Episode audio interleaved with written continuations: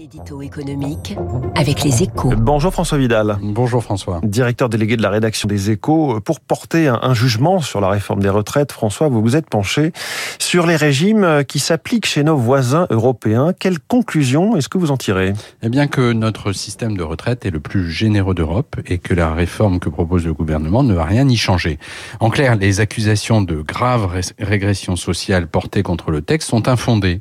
En fait, quel que soit le critère étudié, hein, la, la, France est aujourd'hui systématiquement la mieux disante et le sera demain encore.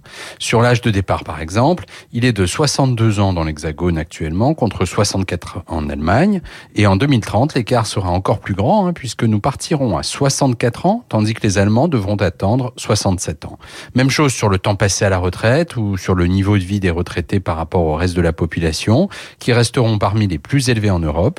Le taux de pauvreté des retraités est aujourd'hui parmi les plus plus bas du continent et va encore reculer avec le relèvement à 1200 euros de la pension minimale. Alors s'il est un domaine où la France fait moins bien que ses voisins, c'est sur le taux d'emploi des seniors avec un tiers seulement des 60-64 ans qui sont au travail. Cette réforme ne risque-t-elle pas d'aggraver encore la situation? Non, c'est même le, contraire qui devrait se, produire si on se fie aux exemples du passé. Hein. Les, les deux dernières réformes, celles de 2010 et 2014, ont en effet permis de faire progresser ce taux de 16 points à 56% pour les 55 64 ans.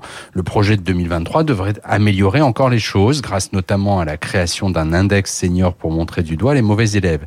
Mais cela ne suffira évidemment pas. Hein. Il faudra aussi que les entreprises y mettent du leur, que les grands groupes perdent l'habitude de recourir à des plans de départ anticipés et que toutes les entreprises, quelle que soit leur taille, ne rechignent plus à embaucher des plus de 55 ans. Nous y avons collectivement intérêt. Merci François Vidal. Six pages spéciales dans les échos ce matin sur cette réforme des retraites enfin dévoilée.